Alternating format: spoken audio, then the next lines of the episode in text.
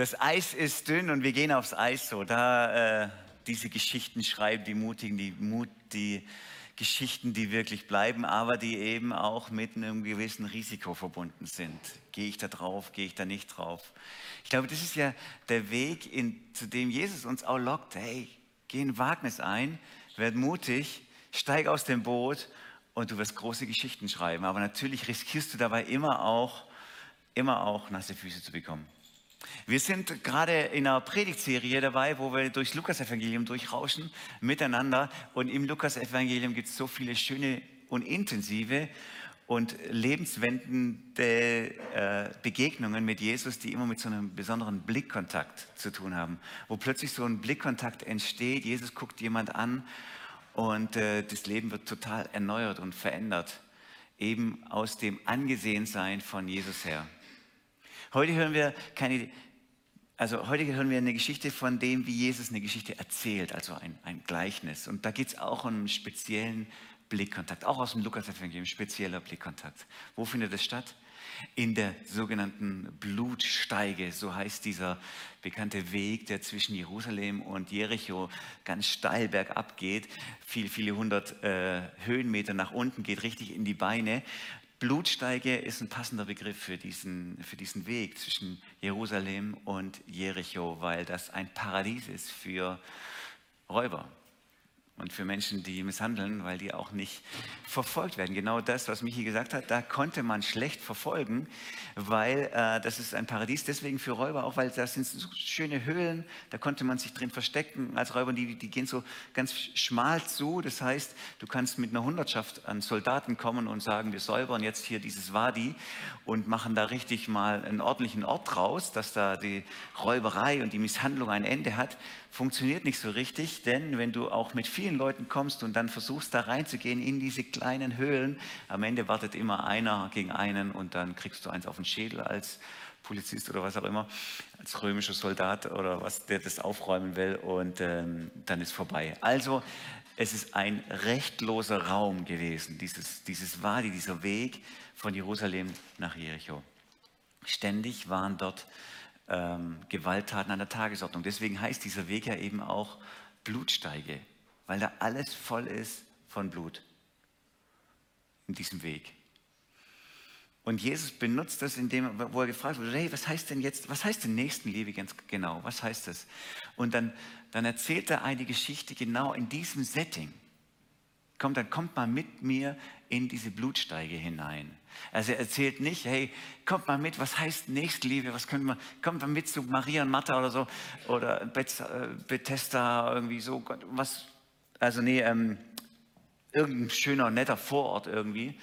Und da sitzt eine Tante Greta und die, die müsste beim Einkaufen musste der geholfen werden. Und vielleicht können wir Nächstenliebe da praktizieren, wo, wo man so gegenseitig sich unterstützt, ein bisschen darauf achtet, immer mal wieder guckt, ob der versorgt ist. Nein, er nimmt den Worst Case raus. Er nimmt wirklich so eine Situation, äh, die, diese berüchtigte Blutsteige zwischen Jerusalem und Jericho, wo es leicht ist, überfallen zu werden.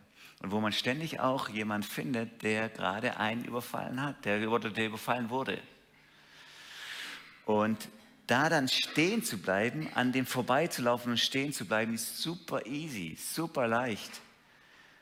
Denn er wird sowieso bald sterben, er kann sich nicht mehr daran erinnern. Die Sonne, die, die Hitze wird ihn irgendwann mal umbringen. Er kann sich an dich nicht mehr erinnern. Und es ist deswegen auch super leicht, weil es eben voll gefährlich ist, sich jetzt unterbrechen zu lassen von seiner Reise, wo man selber in Gefahr ist und hinzugehen und, und zu unterstützen. Das ist super gefährlich. Du weißt nicht, ist grade, sind gerade die, diejenigen, die ihn misshandelt haben, sind die gerade sowieso noch irgendwie in Reichweite, sind die noch im Blickkontakt, werden die mich jetzt auch als Opfer nehmen. Und genau in diesen Kontext hinein definiert Jesus, was Nächstenliebe bedeutet. Du fragst mich, was Nächstenliebe heißt? Nächstenliebe heißt, ich gehe ein echtes Risiko ein. Nächstenliebe heißt, ich gehe bis ans Äußerste. Ich, ich bringe mich selber in Gefahr, um anderen, um anderen zu helfen. So definiert Jesus was Nächstenliebe bedeutet. Nächstenliebe wird dann besonders relevant und echt empfunden, wenn es den anderen was gekostet hat. Wenn er für mich ein Risiko eingeht. dann spüre ich, wow, was ist er bereit zu investieren? Und in diese Geschichte hinein, der da in diesem Setting erzählt er eben diese Geschichte von einem Mann, der misshandelt wird. Und dann ist gut, wenn wir das Herz, das Herz Jesus so ein bisschen rausspüren wollen. Das können wir dadurch, indem wir sehen und hören, wie erzählt er diese Geschichte, wo legt er Wert drauf, was erklärt er ausführlich und wo geht er schnell drüber hinweg und du entdeckst etwas vom Herzen Jesu. Zum Beispiel, wie beschreibt er diesen Mann, der dort misshandelt wurde? Das ist ganz interessant. Ihm ist total egal, was das für ein Mann ist, was für eine Herkunft er hat, was für eine Religion der hat. Wem ist egal, ob der ähm, irgendwas verbrochen hat vorneweg oder irgendwie selber schuld ist, dann läuft er doch auch nicht alleine da durch dieses Tal, bis er selber blöd oder was auch immer. Ihm ist das Ganze alles egal. Was ihn interessiert ist, dass da ein Mensch misshandelt wurde und nackt misshandelt am Boden liegt und blutet. Genau das beschreibt er. Da legt er seinen Schwerpunkt drauf. Da leidet ein Mensch. Er beschreibt dieses nicht als einen Raubüberfall, sondern er beschreibt es als eine Misshandlung, diese Story. Da ist einer nackt, da liegt einer in der Ecke, da braucht einer Hilfe, sonst stirbt er gleich. So beschreibt er das. Ist total egal, woher der kommt, was der glaubt und, woher, und, und welche Vorgeschichte der hat. Das Herz Jesu ist da, hey, der leidet. So beschreibt er diesen Mann. Und äh, diese, die, dann, dann er kennt ja wahrscheinlich alle diese Story, dann, dann erzählt er von diesen, von diesen zwei frommen Männern, die am Tempel arbeiten, Levit und Priester, die da dran vorbeilaufen und äh, die, die schnell dran vorbeilaufen und auch nicht hinzuwagen, hinzuschauen wagen, weil ja, das geht einem zu nah. Und es ist total nachvollziehbar, dass die weiterlaufen. Es ist total nachvollziehbar, weil du bringst dich einerseits selber total in Gefahr, jetzt zu helfen Wahrscheinlich hast du auch Termine. Aber es ist auch noch aus einem viel größeren Grund nachvollziehbar, ja sogar legitim, dass die weiterlaufen, denn die haben die Bibel auf ihrer Seite. In Levitikus 21 steht das Ganze ausdrücklich für Menschen, die wie sie am Tempel arbeiten, dass sie, also im dritten Buch Mose, dass sie, dass sie Blut mit jemand, der, der tot ist, vielleicht ist es schon gestorben, oder, oder, oder mit Blut nicht in Berührung kommen dürfen. Sonst verunreinigen sie sich. Sonst sind sie nicht mehr dazu in der Lage, ihren Dienst zu tun. Das heißt, sie sind nicht nur irgendwie nach, nicht nur nachvollziehbar, dass die vorbeilaufen, sondern der Priester und der Levit, das ist auch, das ist quasi wie biblisch geboten, dass sie weiter zu laufen haben. Und genau das kritisiert Jesus. Dass fromme Rechtgläubigkeit mich daran hindert, mir die Finger schmutzig zu machen und hinzugehen. Das eigene religiöse System bleibt erhalten und der Misshandelte bleibt misshandelt liegen. Ich schütze meine eigene Rechtgläubigkeit und mein eigenes, meine, meine, meine eigene Bibellektüre und so und alles, was ich daraus verstanden habe, das bleibt gewahrt und der Misshandelte bleibt liegen und genau das kritisiert Jesus. Also sie sind nicht nur nachvollziehbar vorbeigelaufen, sondern auch eigentlich biblisch legitimiert.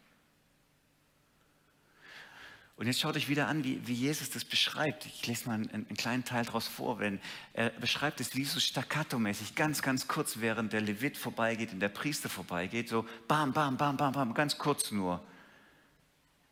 Nur die Fakten. Der sieht, die läuft vorbei und weiter. Und plötzlich ändert sich wie ein neuer Erzähler reinkommt, denn die ganze Erzählung wird anders, sie wird ganz stark verlangsamt. Während es vorher ganz schnell erzählt wurde im Staccato-Stil, kommt jetzt wie so die Seele rein. Und es wird langsam erzählt, wo, wo dieser Samariter vorbeikommt. Schließlich näherte sich ein Samariter. Als er den Mann sah, empfand er tiefes Mitleid mit ihm. Er kniete sich neben ihn behandelte seine Wunden mit Öl und Wein und er verband sie. Dann hob er ihn auf seinen Esel, auf seinen eigenen Esel und brachte ihn zu einem Gasthaus, wo er ihn versorgte. Merkt ihr, da wird jeder einzelne kleine Schritt detailliert beschrieben. Er sieht ihn, er steigt herunter, er kniet nieder, er nimmt Öl, er nimmt Wein, er verbindet ihn, er hebt ihn hoch auf den Esel und er führt ihn zum Gasthaus. Er ganz, ganz intensiv und langsam beschrieben. Das ist offensichtlich ein Herzschlag. Guck mal, was der macht. Er lässt sich unterbrechen auf seiner Reise. Und er sieht ihn und hat herzliches Erbarmen mit ihm. Das Blanchizomai, dieses griechische Wort, ich glaube, ich habe schon 87 Mal in irgendwelchen Predigten erwähnt, weil ich es so toll finde. Irgendwie, das Blanchizomai, da heißt, das ist so richtig körperlich empfundenes Erbarmen. Mir geht es durch die Glieder, ich spüre es in meinen Eingeweiden. Das tut mir richtig weh, dass ich das sehe. Das tut mir richtig weh. Und dieser barmherzige Samariter empfindet das als körperlichen Schmerz, dass da einer liegt und leidet und der muss dahin. Und er lässt sich unterbrechen. Und ganz bewusst ist es ja, während es vorher egal war, was ist das für ein Mann, der da leidet, ist Jesus jetzt nicht egal, wer da vorbeikommt. Ihm ist es auch nicht egal, was für Typen vorbeilaufen. Nämlich, da hat er nicht gesagt, irgendwelche Menschen von irgendeinem Beruf. Nein, er hat ganz bewusst ausgewählt, Priester und Levit, die fromme Elite. Der Pietismus der damaligen Zeit, kann man das so sagen? Weiß nicht. Die fromme Elite läuft vorbei. Und das ist ja schon wichtig. Das sagt nicht ein Bäcker und ein Fischer oder irgendjemand oder ich nenne den Beruf ein. Nein, das ist mir total wichtig. Das sollst du wissen. Ein Levit und ein Priester läuft vorbei. Und mir ist ja auch total wichtig, dass ein Samaritaner stehen bleibt. Die Hilfe kommt aus einer Ecke, die dir stinkt, die dich nervt. Samaritaner, was? Die haben irgendwie so einen Mischmasch an Religion, die, die, die, die, die, die tun das, was uns heilig ist, irgendwie kaputt machen mit ihrem Mischmasch. Und, und, und was sind das für Typen? Die müssen, aus, äh, die, die müssen weg hier. Und Jesus sagt, genau aus dieser Ecke kommt die Hilfe. Boah, wie provokant, wie provokant. Später fragt er dann, ja, und wer ist denn jetzt der Nächste gewesen? Dem, der hilft. Und er dreht die Frage wie um. Das ist total spannend, weil am Anfang wird gefragt von, dem, von, von, den, von den Frommen, von dem, wie, wie kriege ich ewiges Leben? Und Jesus antwortet und sagt, ähm, halt die Gebote und so und, und liebe den Nächsten, liebe deinen Nächsten. Und dann fragt er zurück, ja, wer ist denn jetzt mein Nächster? Also gib mir eine Liste von sieben, acht Leuten, denen ich helfen kann, damit ich den Weg zum Leben finde. Also gib mir eine Liste, die ich abarbeiten kann. Und dann fragt Jesus anders zurück, also total sprachlich unlogisch, dass er sagt, wer war dem ein Nächster, der da auf dem Boden lag? Das heißt, es geht ihm um eine Seinsbeschreibung, nicht um eine To-Do-Liste. Wer war von seinem ganzen Sein 24-7 ein Nächster? Und der, der fromme Mann, der das gefragt hat, sagt zerknirscht, ja, der, der geholfen hat. Er kriegt dieses Wort Samaritaner gar nicht aus dem Mund. Und, Jesus sagt, ja, du hast recht. Handle ebenso. Sei 24-7 ein barmherziger Samariter und du hast das ewige Leben. What? Wie soll das gehen? Wie, wie kriege ich das hin? Ich kann doch nicht 24 Stunden an sieben Tage die Woche diejenigen, die mich beleidigen, die mich fertig machen, die mich ausgrenzen, denen mein Geld geben und mein Invest und meine Zeit. Und die behandeln mich wie Dreck. So genau ist nämlich die Story mit den Samaritanern und den Juden. Die soll ich jetzt so, wie geht es? Machst du und dann hast du ewiges Leben. Die Frage ist, hey, wer kann so leben? Wer kann so leben? Die stehen so im Kreis und gucken sich vermutlich an und denken, hä? Wer, wer bitteschön lebt so? Wer kann das? 24 Stunden am Tag, sieben Tage die Woche, dauerhaft sein Leben zu verschenken für diejenigen, die einen ausgrenzen, die einen hassen, die, an, die am Rand stehen und mich dabei schmutzig machen und selber in Gefahr begeben. Wer kann denn so bitte leben? Die gucken rum auf den Boden und kicken die Steinchen vielleicht und denken, bis vielleicht dem ersten oder dem zweiten, ich weiß es nicht, klar wird. Warte mal. kann so nicht leben. Und wir gucken in die Runde und, und nur einer aus dieser Runde ist irgendwie nicht so verlegen.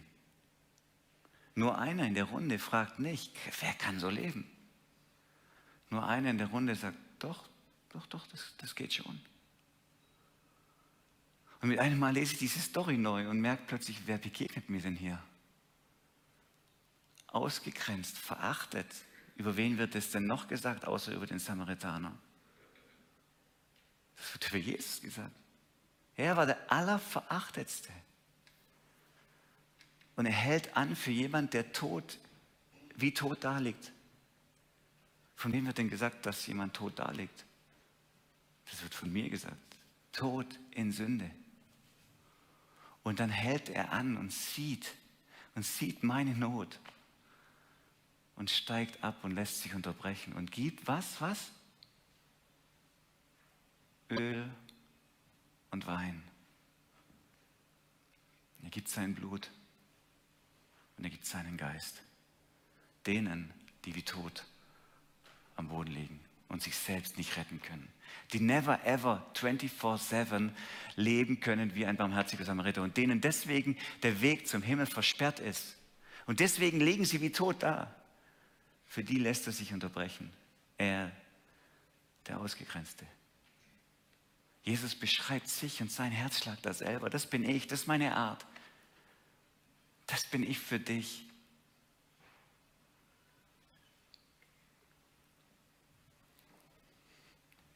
Und dann bringt er sie in dieses Wirtshaus. Und so stelle ich mir das vor. Wirtshaus war auch so ein verruchtes Ding. Da provoziert er auch total. Ein anständiger Jude hat damals nicht irgendwo bezahlt für eine Übernachtung, sondern man hat immer bei Freunden, bei Nachbarn, bei Verwandten übernachtet. Aber nicht in ein Wirtshaus gegangen. Im Wirtshaus wird alles gemacht, was wir uns nicht vorstellen wollen.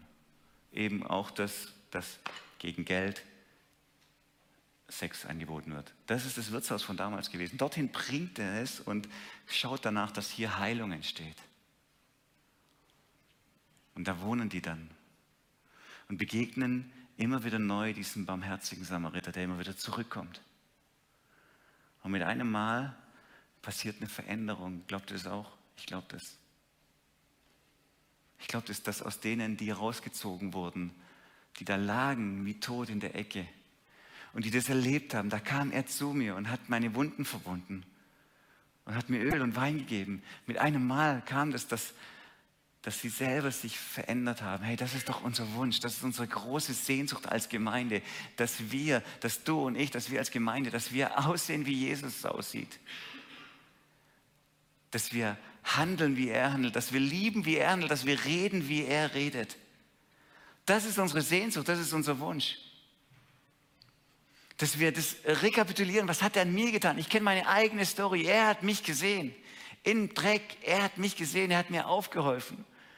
Und jetzt ist mein Wunsch, dass ich Teil von seiner DNA werde dass ich Teil von dem werde, was ihm wichtig ist, dass ich das genauso lebe, dass ich mich unterbrechen lasse, dass ich mich investiere, dass ich ein Risiko eingehe, dass ich etwas von seiner Welt, von seinem Denken, von seinem Reich in diese Welt hinein lebe. Und das heißt, ich gehe seinen Weg.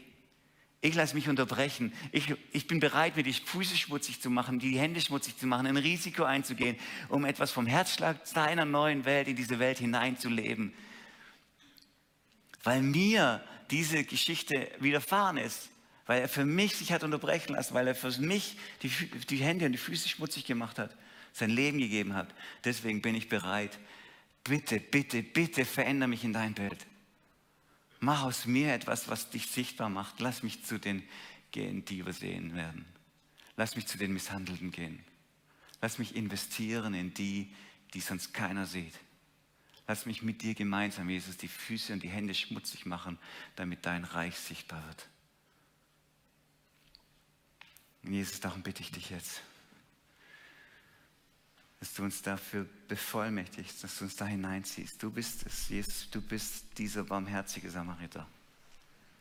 Das lebst nur du wirklich. Du gibst dein Leben und du gibst deinen Geist. Und du hast uns rausgezogen aus dem Dreck unseres Lebens, wo wir uns selber nicht retten können, selber nicht rausziehen können. Und jetzt nimm du uns mit hinein in das, was, was dir wichtig ist, in deine Sendung. Dass wir etwas leben von dem, was dein Herzschlag ist. Dass unser Herz da bricht, wo dein Herz bricht. Und dass wir uns darüber freuen, was, was dich freut. Und dass wir etwas von deiner neuen Welt sichtbar machen in dieser Welt. Sende du uns dorthin, wo du selber auch hingehst. Amen.